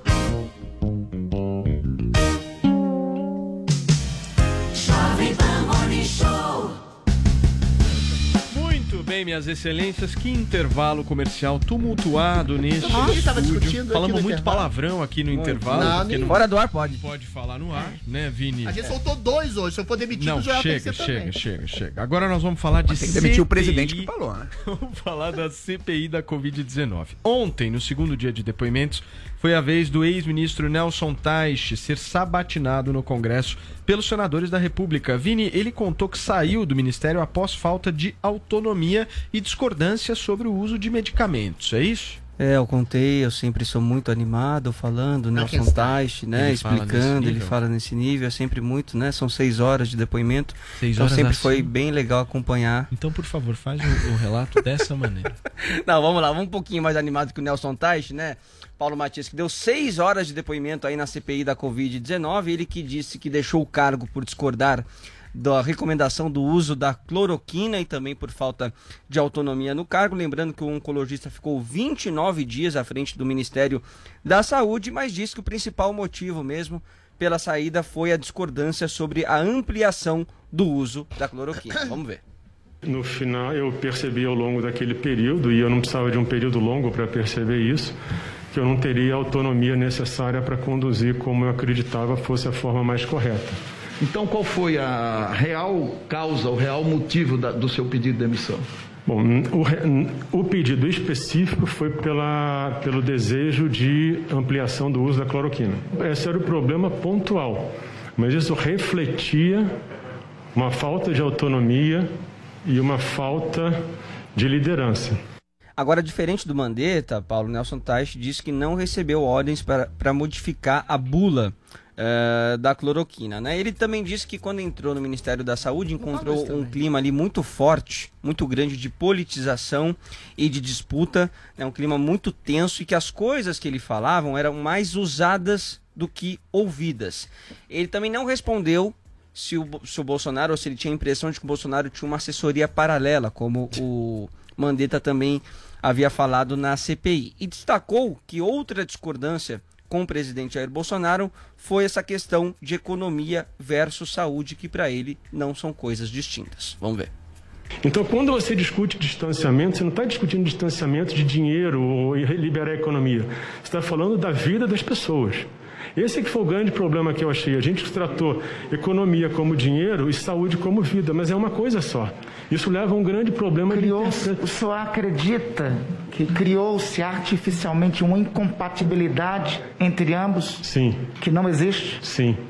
O que é difícil é você medir, porque mesmo as coisas da economia, por exemplo, que vão acontecer lá na frente, em teoria você pode ter algum tempo para tentar sanar o problema. E a morte está acontecendo agora, você tem que atuar agudamente nisso. Era o Adrilles? É o Adriles Não, do voz Senado. não é daquele o. Adriles do Senado. O Minha voz é melíflua. Randolfo Rodrigues. É aguda, mas é verdadeira. Paulo Nelson Tais também confirmou ter nomeado o Pazuello após a indicação do presidente Jair Bolsonaro e disse que na época até ele achou interessante ter alguém na pasta que tinha né, essa especialidade em distribuição de insumos eh, pelo país e na época em logística e que na época ele fez uma uma ele o Pazuello fez o papel dele, mas ele acha que ele não deveria ter sido indicado como ministro da Saúde por não ser um quadro técnico. Também falou que distanciamento é importante para evitar o contágio, que lockdown faz sim diminuir os casos, que imunidade de rebanho é um erro e que a ideia eh, dele à frente do Ministério da Saúde era testar, isolar e rastrear o vírus. Muito bem, Vini. Fez um bom resumo pra gente do depoimento do senhor Nelson Tais, ex-ministro da Saúde, feita, feito ontem no Senado Federal. Joel Pinheiro da Fonseca. Vou falar uma coisa pra vocês, eu quero ouvir a opinião do nosso Jodriles. O Nelson Tais, pra mim, foi a escolha mais equivocada do Bolsonaro. Por quê? Por, uma razão específica. Ele é um péssimo comunicador. Mas assim, péssimo. É, nesse momento a gente precisa de alguém que péssimo, tenha uma péssimo. fala. O Bolsonaro errou a mão de uma maneira ao escolher o Nelson Tais. Pode Por ser. mais não é técnico. pior que o Pazuello, né? Entenda o seguinte: por mais técnico que o Tais possa ser, um cara que esteja à frente de um ministério É. Numa que pandemia. comanda uma pandemia, ele precisa transmitir uma coisa: firmeza, Segurança Confiança. e. E clareza, e pode, clareza. Pode discordar do Mandetta, mas tem bom papo. Tem boa prosa, Pazuello conversa tal. Agora o Taish, Incisivo. O Taish me transmite zero. Zero, zero, Eu zero, mal zero. escuto o que ele fala, eu preciso botar o ouvido. E ele é vacilante, né? Ele- som. ele- Exato, ele transmite dúvida, ouvir. insegurança. Assim, o Bolsonaro errou. A maioria das coisas ontem ele falava, eu não lembro, eu não sei, eu não sei. Não, e o Omar deu um chilique lá. Você tem que falar! É, Joel vamos- Pinheiro da Fonseca, você tira alguma coisa proveitosa desse depoimento? Olha, mostrou como realmente o governo estava determinado a não fazer o que qualquer técnico da saúde, o que qualquer profissional que trabalha diretamente com a saúde pública quisesse. Ele estava determinado a seguir as ideias na cabeça do Jair Bolsonaro, que incluíam como a panaceia da pandemia, que o Bolsonaro acreditava e continua, parece até hoje, acreditando que salva as pessoas da pandemia, seria a cloroquina. O governo gastou centenas de milhões de reais para comprar, produzir, distribuir cloroquina mandou cloroquina depois, posteriormente, já no Pazuello, para Manaus, nas vésperas do colapso, mandou cloroquina, como se isso fosse salvar alguma vida lá em Manaus. Continua acreditando nesse discurso? Com base no quê? Isso é que eu quero saber, Bolsonaro. Com base no que isso se tornou política oficial, indo contra até mesmo o próprio Ministério da Saúde. Para que, que tem Ministério da Saúde, então? Bolsonaro criou, tudo indica que criou um Ministério da Saúde sombra, um Ministério da Saúde paralelo, que estava ali municiando ele de fake news, de teoria da conspiração, de pseudociência, e era nisso que ele se baseava. E o Brasil sente o resultado agora. É o que o Mandetta falou lá atrás, e você lembrou bem, Paulo, uma das principais funções de um Ministério da Saúde numa crise de saúde é a comunicação. Isso é o primeiro passo da liderança. O Mandetta, bem ou mal, discórdia não, e ele teve erros também, mas ele fazia comunicação. Ele sentava quase que diariamente, respondia perguntas, comunicava, falava os números, dizia o que, que ia ser As feito. pessoas ficarem em casa, Isso, objetivamente. isso, mas ficar em casa foi a medida essencial que diminuiu Os o número de primeiros mortes. sintomas. Diminuiu o número. Finalizar, João. Depois pode até ter melhorado. Depois eu quero ver aquela fala dele se ele disse isso mesmo. Agora, depois ele saiu quando tinha 1900 mortos, Adriles. Então, no máximo, o erro Acho dele, no máximo o erro dele, que ele próprio ele mesmo admite que a, a ciência evolui, o erro dele no máximo pegou ali algumas É, mas centenas. é um erro que matou e não gente. e não centenas de milhares, como É não um erro erros. que matou gente. Não, que- o erro que matou gente, mas que não foi um erro, foi intencional, Adriles. Foi essa política Não do é Bolsonaro que o Nelson Tais falou. Não, o que cloroquina matou não gente matou foi a sua cloroquina. Cloroquina a sua cloroquina ninguém. matou gente. Cloroquina a sua cloroquina ninguém. matou. Porque as pessoas não se cloroquina. cuidaram, tomaram, não se cuidaram, Mas muita gente morreu. E a hidroxicloroquina. Tem estudo mostrando que a hidroxicloroquina piorou a mortalidade, Adriles. essa Piorou a mortalidade, Adriles.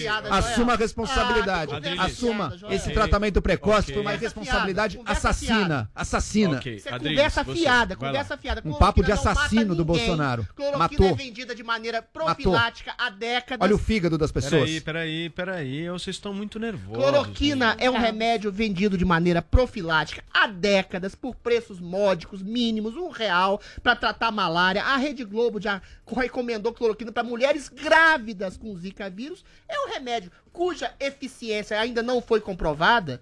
E eventualmente pode até não ser comprovada, mas foi uma aposta no momento da pandemia em que tudo era aposta, tudo era pseudociência. Quando o Mandetta mandou as pessoas ficarem em casa aos primeiros sintomas, que resultou provavelmente em milhares de mortes, ele estava fazendo uma tentativa de salvar, só que ele estava fazendo anti-ciência. A cloroquina, ao contrário do isolamento social, que não salvou nenhuma vida de maneira comprovada e piorou a vida das pessoas por miséria, fome, esse sim foi um remédio amargo que piorou a vida das pessoas. A cloroquina simplesmente foi uma aposta do governo. Agora, a questão da CPI, que a gente está esquecendo, qual que é?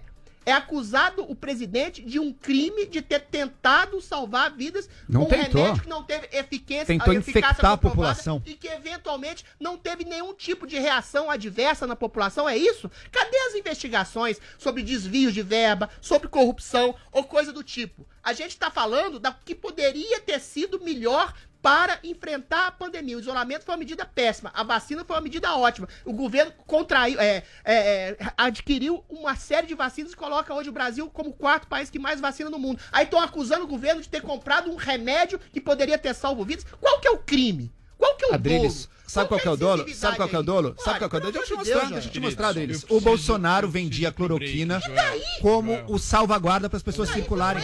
Ele queria imunidade de rebanho. Ele queria infectar a população. Ele queria infectar a população, Adriles. Reconheça. Não vai dar pra gente. Seu discurso matou. Pronto. Vini, nós vamos ir para um rápido intervalo comercial agora. Porque nós precisamos dar uma acalmada aqui na Nossa, situação. parece que a tá gente difícil. tá É o looping, né? É o looping, looping, um é o looping looping. infinito Situação do é mesmo impressionante, assunto. é É uma coisa... impressionante. Aí quando acaba o assunto, o Bolsonaro volta a falar da China. Volta e fala da cloroquina. É, uma coisa, quando É. tá quase acabando, que- Bolsonaro que, o só disse Ministério da Saúde Bolsonaro matou gente e será responsável. Ah, não, pelo amor de Deus. Desliga, desliga, o microfone deles, pelo amor de Deus. É Vini, nós vamos pro break agora. um break. No break tem Nani Cox que o, e o aumento do número de casos de Covid em São Paulo. E também o Rodrigo Viga fatos, falando sobre a Ah, cremação do corpo do ator Paulo Gustavo. Muito bem. Ô, Paulinha, e depois Não, nós vamos quis ter uma entrevista muito legal, né? Mas Se eles deixarem, se, essa. DR de Será que vocês podem relacionamento parar enquanto a deixar. gente tá falando ou não? Vocês estão falando do quê? Vamos botar Ué, ordem aqui é um programa, você tem que prestar Obrigado. atenção. Vamos prestar atenção, Paulo. Adriles. Depois, se der, se esse relacionamento de Adriles permitir, a gente vai trazer um podcast que fala dureza. exatamente sobre isso, Sobre gente. relacionamento. Sobre relacionamento. Ah, legal, legal. Não é? Vai vir a Sara Oliveira, a Roberta Martinelli, é o podcast Nós. A gente vai conhecer mais também aqui no Morning Show Sou de fã hoje. da Roberta. a Roberta. Intervalo comercial, daqui a pouquinho a gente volta.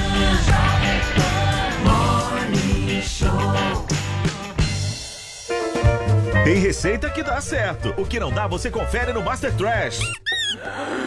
E aí, fizemos? E aí, tá bom? Animação? Tô animado aí, Natal, Natal. ho. O que que você vai cozinhar pra nós hoje, fizemos? Eu vou fazer o. mais um hambúrguer. Vou fazer uma sopa de cogumelo. Josias, o que que você vai cozinhar pra gente? Ah, hoje um prato gourmet. Boa noite. Boa noite, Brasil! não me diga não! Baixe agora na App Store ou no Google Play, no celular ou tablet. Panflix, a TV da Jovem Pan, de graça na internet. Pode adentrar o próximo candidato. Ele vive na clandestinidade há meio século. Teve seus direitos civis cassados e é perseguido pela direita e pela esquerda. Nesta segunda, nove e meia da noite, o famoso agente duplo Cabo Anselmo vem falar sobre as diferenças do Brasil no golpe de Estado em 1964 e nos dias atuais. Augusto Nunes comanda o Direto ao Ponto. Para assistir, baixe agora Panflix na sua loja de aplicativos. É grátis.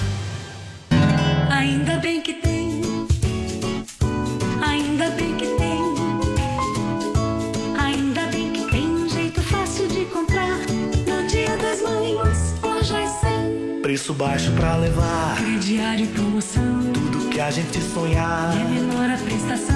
Essa tal felicidade a gente sabe onde é que tem. Ainda bem que tem. Sempre tem amor também.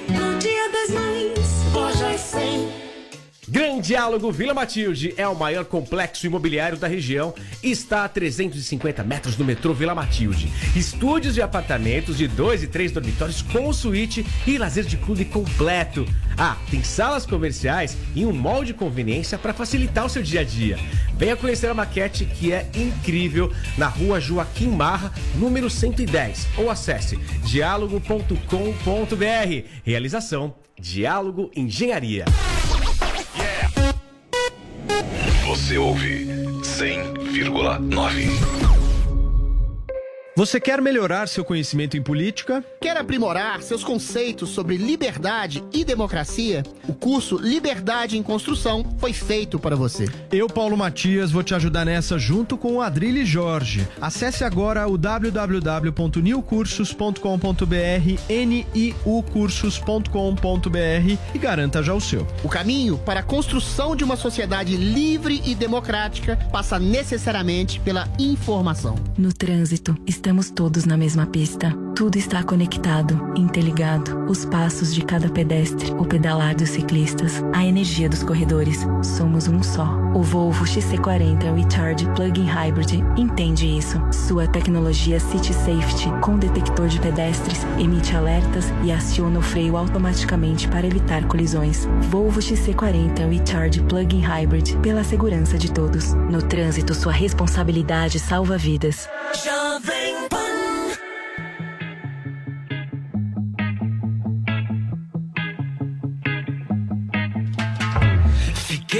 fim de fazer som pra você. Falar do seu cabelo e do seu jeito de mexer Do seu corpo branquelo, vermelhão de sol. Minha musa do inverno não curte passar sandal, não. Gosta de chamar, te reclama da areia. Só falta passar mal quando vê filme de sereia. Falei pra gelado por debaixo do cobertor. Pra mim não faz diferença se o verão já acabou não vai dar praia, mas não tem problema. Amores de inverno existem, só não passam no cinema. Hoje não vai dar praia, mas não tem problema. Amores de inverno existem, só não passam no cinema. Dão, yeah.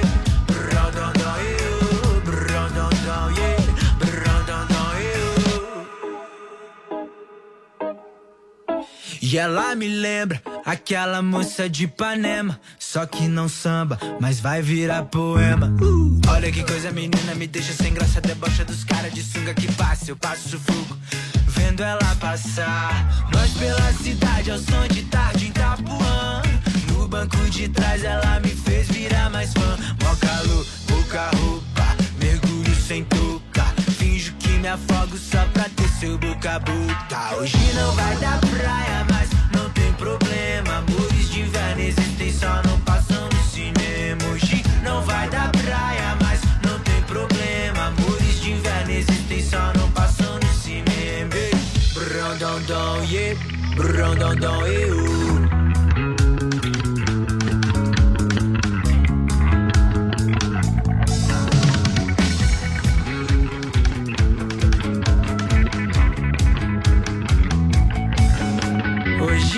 vai dar praia, mas não tem problema. Amores de inverno existem, só não passam no cinema. Hoje não vai dar praia, mas não tem problema. Amores de inverno existem, só não passam no cinema. Ei, brão, dão, dão, yeah.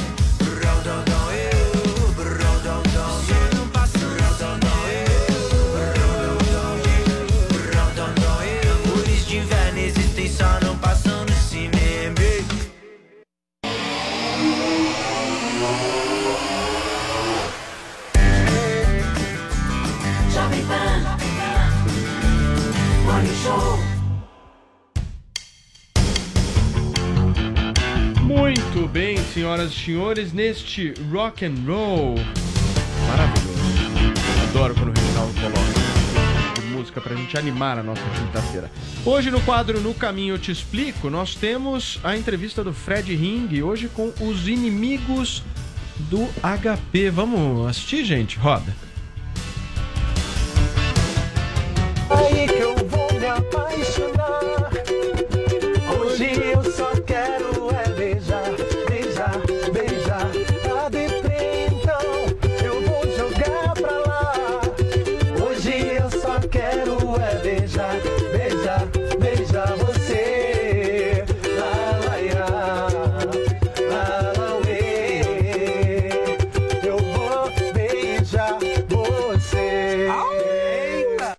oferecimento. Volvo XC40 com City Safety. Pela segurança de todos.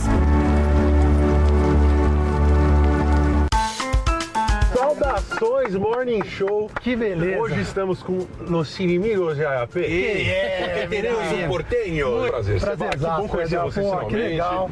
Gui, Tocha, bem-vindos ao nosso Volvo X. Prazerzão. Você viu, cara, ninguém é perfeito, né? Vamos lá, como que tudo começou pra cada um de vocês? Nasci aqui em São Paulo, tive um breve período no Rio de Janeiro que fez um bem danado pra mim. E aí fiz colégio, fiz faculdade de engenharia, pós-graduado, com, com MBA e tal, tava tudo indo bem, até que de repente viver do sonho fez sentido. E você, Tó? Eu também, eu sou de São Paulo, nascido criado, morei minha vida inteira aqui. Eu sempre fui apaixonado por bateria. Ah, mas não fazia aula porque fazia muito barulho. No final das contas, minha irmã fez aula de violão, meu irmão de teclado, não fiz aula nenhuma e virei músico.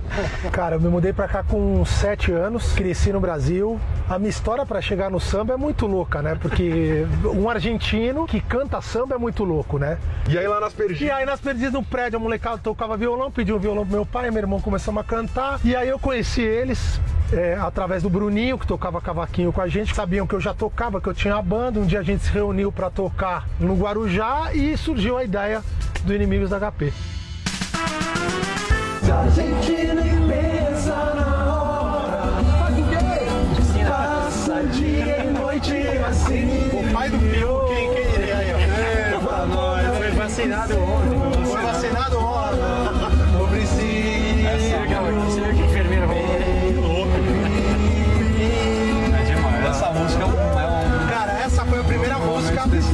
Que foi pra rádio, né? É, o- Estourou. Com, o primeiro trabalho pela gravadora.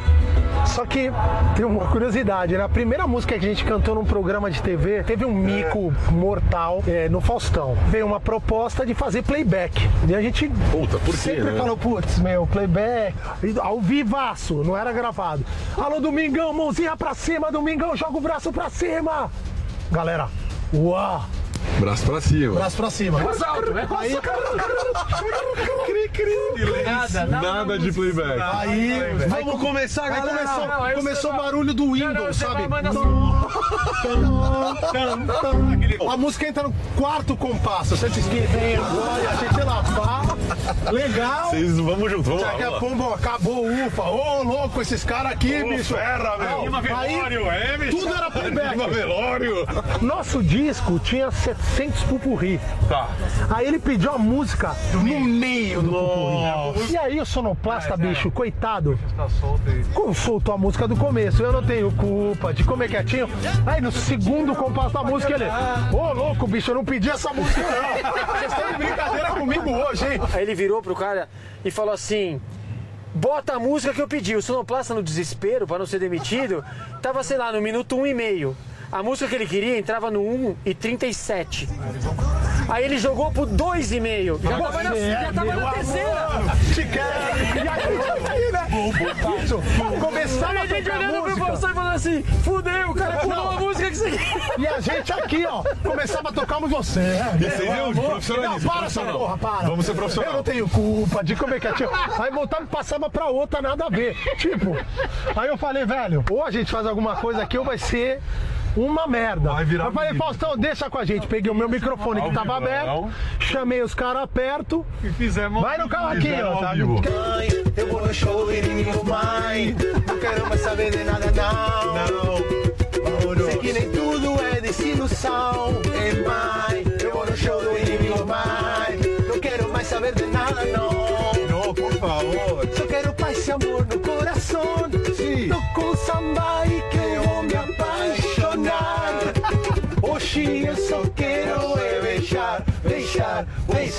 lá. Eu vou jogar, vou jogar pra lá, vou jogar. Você, eu só quero é deixar, deixar, deixar você. Rapaziada, estamos chegando no, chegando no estúdio. Finalmente. Finalmente, carona maravilhosa. Pros fãs que estão com uma puta saudade de vocês aí. Além das redes sociais e tudo, tem algum projeto musical novo? Tem alguma coisa que a galera tem que conhecer? A gente tá lançando mais ou menos umas três músicas por ano e, e tem bastante coisa para acontecer, é, não só de músicas inéditas, mas tem um projeto aí que a gente ainda não pode oficializar, mas a hora que, que tiver tudo certinho, tudo nos conformes, acho que vai ser um projeto muito, muito, muito legal e muito surpreendente. Dá pra dar alguma dica assim do que, que tá rolando? É um trabalho que vai trazer releituras, então a gente vai transformar para samba músicas da, da nossa da nossa Que juventude. irado. Que legal, uma Numa- releitura numa roupagem totalmente de- nova. Valeu, puta, muito Valeu. Seba, muito prazer. Obrigado, Fredão, valeu, Galera, cara. sucesso. Parabéns Obrigado. pela humildade e pela simplicidade. E se um grande prazer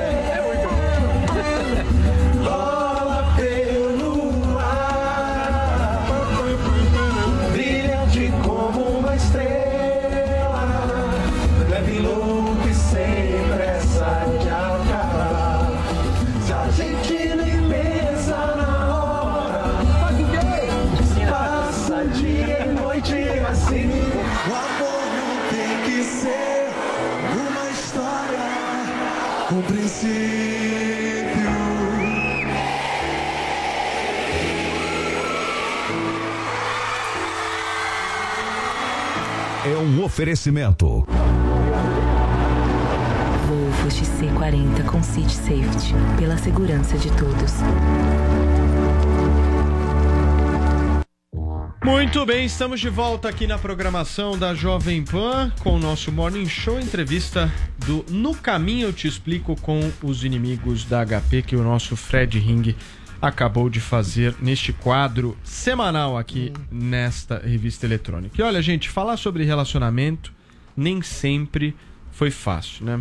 Não importa se é com marido ou mulher, pai ou mãe, filho, irmã, professor, amiga, enfim, tocar nas emoções que os laços afetivos nos proporcionam não é simples. É por isso que a partir da próxima segunda-feira, as apresentadoras Roberta Martinelli e Sara Oliveira convidam as pessoas a acompanhá-las em encontros semanais em que elas conduzem conversas frágeis com muita leveza e sensibilidade e o aconchego que dá aquele quentinho gostoso no heart é o podcast original do Spotify Nós, que abre as portas do afeto com histórias reais de todo tipo de relação afetiva para mostrar que os nós da vida têm apertos, mas também fortalecem as conexões. E para falar sobre essa iniciativa, elas estão por aqui, Roberta Martinelli, Sara Oliveira.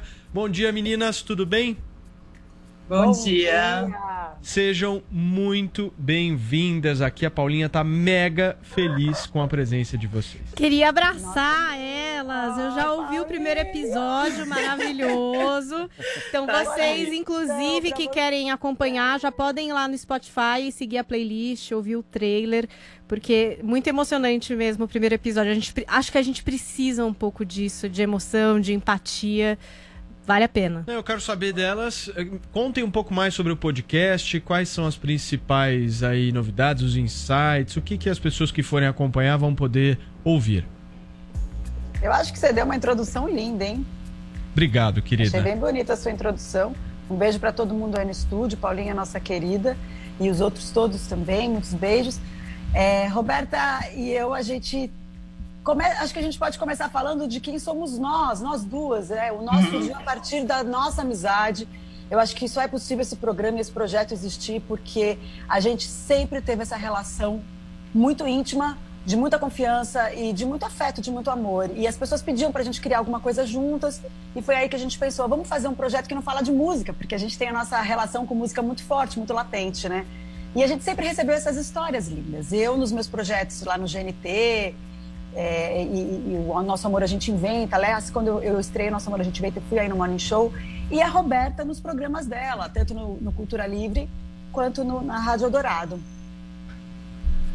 E aí foi isso, a gente se juntou E a gente falou, pô, a gente está vivendo esse momento tão difícil e tão puxado, acho que no mundo inteiro, mas principalmente no nosso país, com todas as coisas que vem acontecendo aqui. E esse é o momento, eu acho, em que a gente, a maioria e quem pode, né, quem tem o privilégio de estar tá em casa e tá, é, a gente está sendo um pouco, a nossa vida está restrita por causa de uma doença e por causa de um governo. Então, vamos achar, então, e conversar e mostrar essas histórias de vidas, de afetos, de laços, de nós, porque o podcast, a gente vai estar ali com ele no ouvido e uma história contando pra gente essa relação. Então, esse é o momento do nós nascer. Você, Eu acho que tem uma coisa que pra gente é muito importante dizer, sabe? A gente não tem uma pretensão de tipo, ai, esse projeto, ele vai vir para abrir a cabeça das pessoas, para quebrar tabus. Não. Mas por outro lado, a gente de coração aberto mesmo, a gente espera que as pessoas ouçam também de coração aberto, sabe? Porque são vivências diferentes, são histórias reais de pessoas que, que têm raciocínios diferentes da gente, e, e, não existe moral da história, não existe julgamento. Tá todo mundo aí vivendo, né? Tá todo mundo aí pulsando de alguma forma. E as relações são individuais, mas elas também elas elas têm particularidades que às vezes você fala, nossa, essa história eu nunca passei por isso, mas ela tem a ver com algo que eu passei numa numa outra num outro momento e a gente acaba se identificando. Então é isso, eu acho que é a gente poder abraçar o outro, como a Roberta falou, e entender que somos, todos, somos nós, estamos nós todos nesse barco, nessa crise humanitária, nessa crise política, nessa crise sanitária. Estamos todos, estamos todos juntos, mas também somos diferentes, né?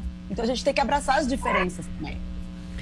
Meninas, vocês são muito conhecidas pelo grande público pelo trabalho de vocês com a música, como vocês trouxeram aqui.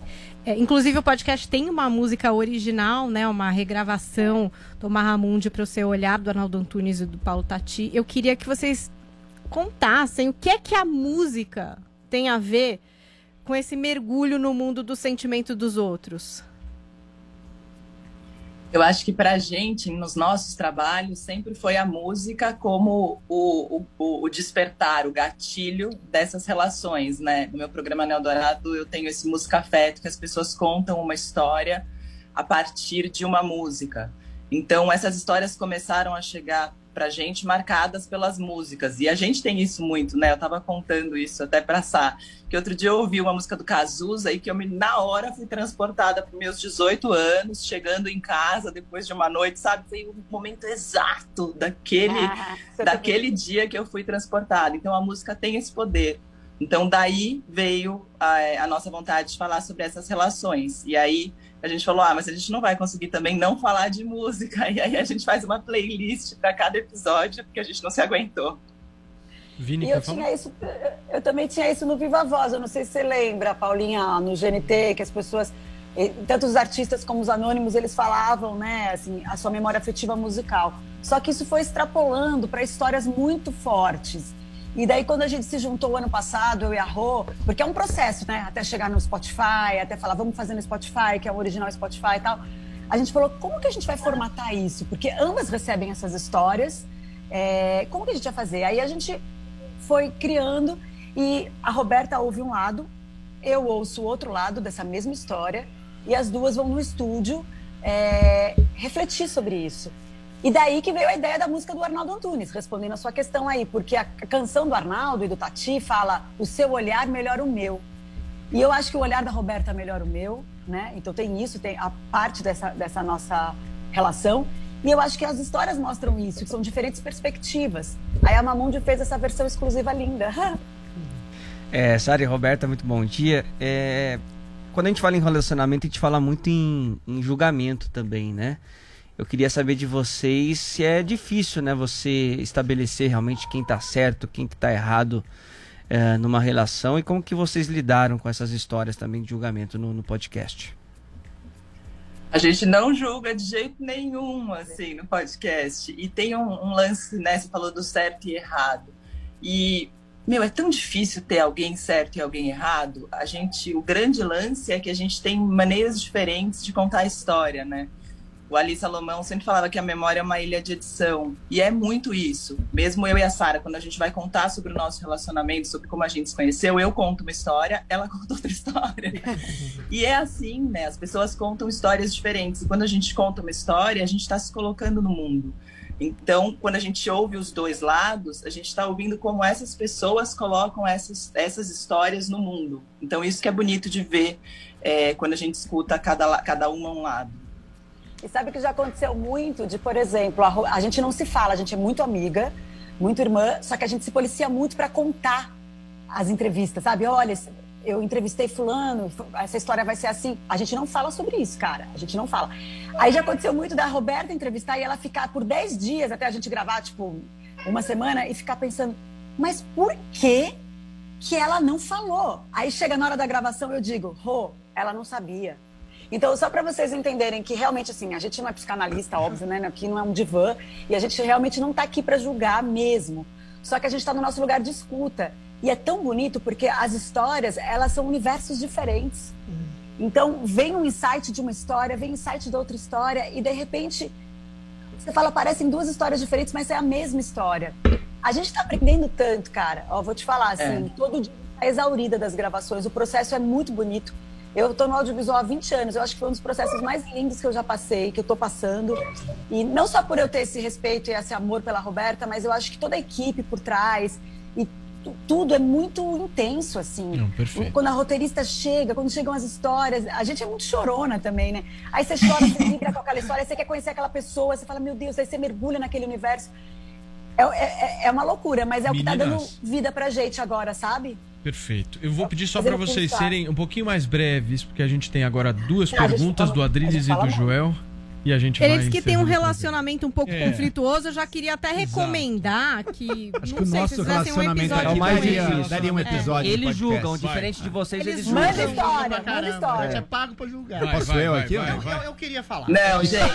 Olha, tá vendo? Tá vendo? Tá, tá engatilhado. Não, eu queria aprofundar exatamente essa questão do julgamento. Vocês não acreditam que existe uma espécie de ética sentimental? O C.S. Lewis, que é um escritor que eu gosto muito, ele fala que todo mundo sabe a coisa certa a fazer, principalmente moralmente, sentimentalmente. A Sara falou que a gente quer abraçar o outro.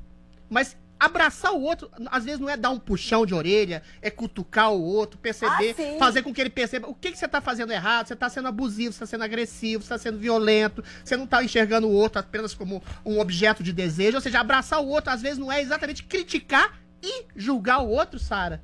Enfim. Sim, com certeza. Mas é que não é o nosso papel ali, a gente reflete sobre isso. Mas as pessoas já trazem isso. E também você sabe que não é só relacionamento é, amoroso, afetivo, assim, Sim. né? É romântico, né? A gente fala sobre alunos e professores, avós e netos, enfim. Legal. Mas é, o, que, eu, o que eu quis dizer é que a gente não julga, a gente não, não coloca a moral da história ali, eu e a Roberta. Mas as próprias histórias acabam entrando nesse caminho que você está falando. Sim. O abraço Sim. vai ser para acolher ou se vai ser para dizer isso não me faz bem. Deixa eu perguntar sobre um tipo possível de conflito. Eu não sei se ele está ou não no podcast, mas um motivo que tem levado a conflitos em relacionamentos é política. As pessoas estão discordando e estão se odiando por isso. Vocês se interessam por isso? Tá, tá no podcast também essa temática? Sim. Sim, vai ter um episódio sobre isso, sim, porque eu tinha essa curiosidade enorme, porque eu acho que mas assim, ó, eu vou falar uma coisa: tem a questão política e tem a questão apoiar este governo, que aí não é mais uma questão política, aí sim é uma questão moral e ética. É. Eita! Ai, ai, ai. Adriles. Vai, Adriles. calma. calma vai dar uma de Diogo Mainardi aqui que eu não vou deixar, não. É que julgar não, politicamente não, não. é mais fácil, sentimentalmente é uma coisa mais subjetiva. Bom, tá per certo, perfeitamente. Tá certo. Agora eu não, queria... é isso aí. A gente fica falando dos nós, todos, todos estamos juntos, mas é óbvio que a gente não senta ao lado de quem apoia torturador, né? Aí já é uma mas, coisa. Aí não, querido, não é olha, vocês vão ter que abraçar, inclusive eles, vão ter que abraçar. Ah, vai, então, vai, vai. Pode sentar ao lado do Boulos, do Stalin. eu não abraço. Porque eu acho que em um dado momento Querida. isso era possível e a gente podia achar que era um, uma desinformação ou que a pessoa não sabia. Mas eu acho que continuar apoiando um governo genocida no meio de tudo que está acontecendo. Esse governo não é genocida. mas eu acho que isso ilustra. Ok, mas não vai dar tempo essa É discussão cúmplice. agora, gente. Mas eu acho que ilustra como isso realmente divide, né? As pessoas estão divididas, divididas de uma forma muito profunda. Acho, Sara, acho importante por favor, mostrar por isso. favor, Roberto e Sara. Olha, Corta o microfone do Adrilles. e- Essa coisa do relacionamento eu quero me aprofundar bastante em relação a isso, porque tem vezes que eu quero matar Jodriles. Sim. Tem vezes que eu quero abraçar Jodriles. Tem vezes que eu quero, enfim, né, Paulinha? É, é A gente muito passa difícil aqui aqui. poucas e boas. Sim. Mas eu queria que vocês aqui, independente das questões políticas ou não que nos separam, eu sempre busco a convergência. Ah, tá difícil. A convergência é uma coisa importante na sociedade hoje. Ah, tá Convergir para evoluir. E eu queria que vocês, Reginaldo, por favor, aquela, aquele Uma trilha trilha, tranquila. trilha gostosa, Uma coisa legal. gostosa, pra gente falar de Bolsonaro. Não, brincadeira, não vamos falar de Bolsonaro. Pra gente Pra gente falar sobre o podcast de vocês, eu queria que vocês pudessem fazer aquela divulgação do podcast de vocês, pra que a gente possa, sabe, dar aquela printada depois, Paulinha? Pra fazer aquele internet. crop, né? Pra gente pôr no Instagram, como se fosse um spot de rádio, porque elas são de rádio, tem tarimba, digamos assim. Então vamos fazer agora, tipo, em uma forma de improviso, digamos assim. Uma chamada para esse podcast. Nós, o original Spotify, Boa. que você já pode seguir agora. Façam essa chamada, meninas. Quem começa, gente? Até dar uma melhorada. Eu acho que o nós é isso. O nós é a possibilidade de encontro, é a possibilidade de vida, mesmo com tudo isso que a gente está passando. É a gente ter mais empatia, é a gente ter mais amor, é a gente estar juntos nesse momento, mesmo que na mesma tempestade, em barcos diferentes. Mas eu acho que é isso. Assim, a gente perdeu a possibilidade do inusitado e o inusitado pode acontecer ainda nas nossas vidas, pelo menos um pouco e dessas maneiras. Por mais piegas que seja dizer isso, o amor é a maior ferramenta de transformação numa sociedade. E, e as relações, a gente está aqui para se conectar com o outro. E a gente não pode perder isso. As relações humanas são o que fazem a nossa vida pulsar. E a gente não pode perder isso. E é um momento que a gente tem que ficar atento cada vez mais a, a olhar para o outro de uma forma mais bonita. Para fazer uma coisa bem. possível, sabe? Um país possível. É isso. Lindo, Aê, muito bem. Boa. Muito bem, participou conosco, participaram conosco aqui do nosso Morning Show a Roberta Martinelli e a Sara Oliveira. Meninas, muitíssimo obrigado pela participação de vocês. Bom trabalho aí, sorte no podcast e voltem sempre. Obrigado. Beijo, gente. Beijo. Valeu, beijo. Adorei a participação. Nossa, uma leveza que tava, mas Adorei. começou. Puta leveza. Ah, quando começou a, a ficar picante ali, o negócio. Acho que assim, fazer julgamentos Não, Ah, Não, não, não, não. É não.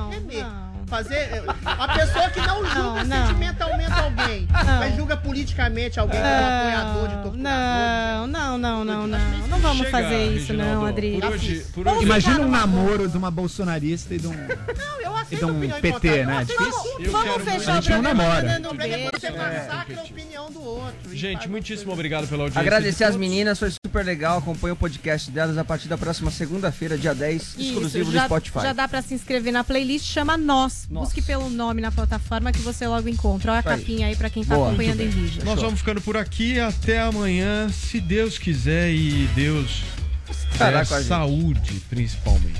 Mental. Tchau.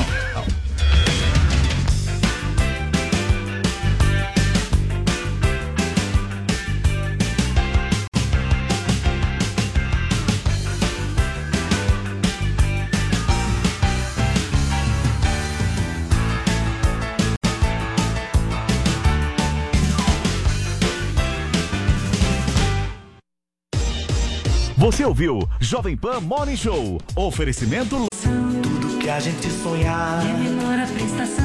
Essa tal felicidade a gente sabe onde é que tem. Ainda bem que tem. Sempre tem amor.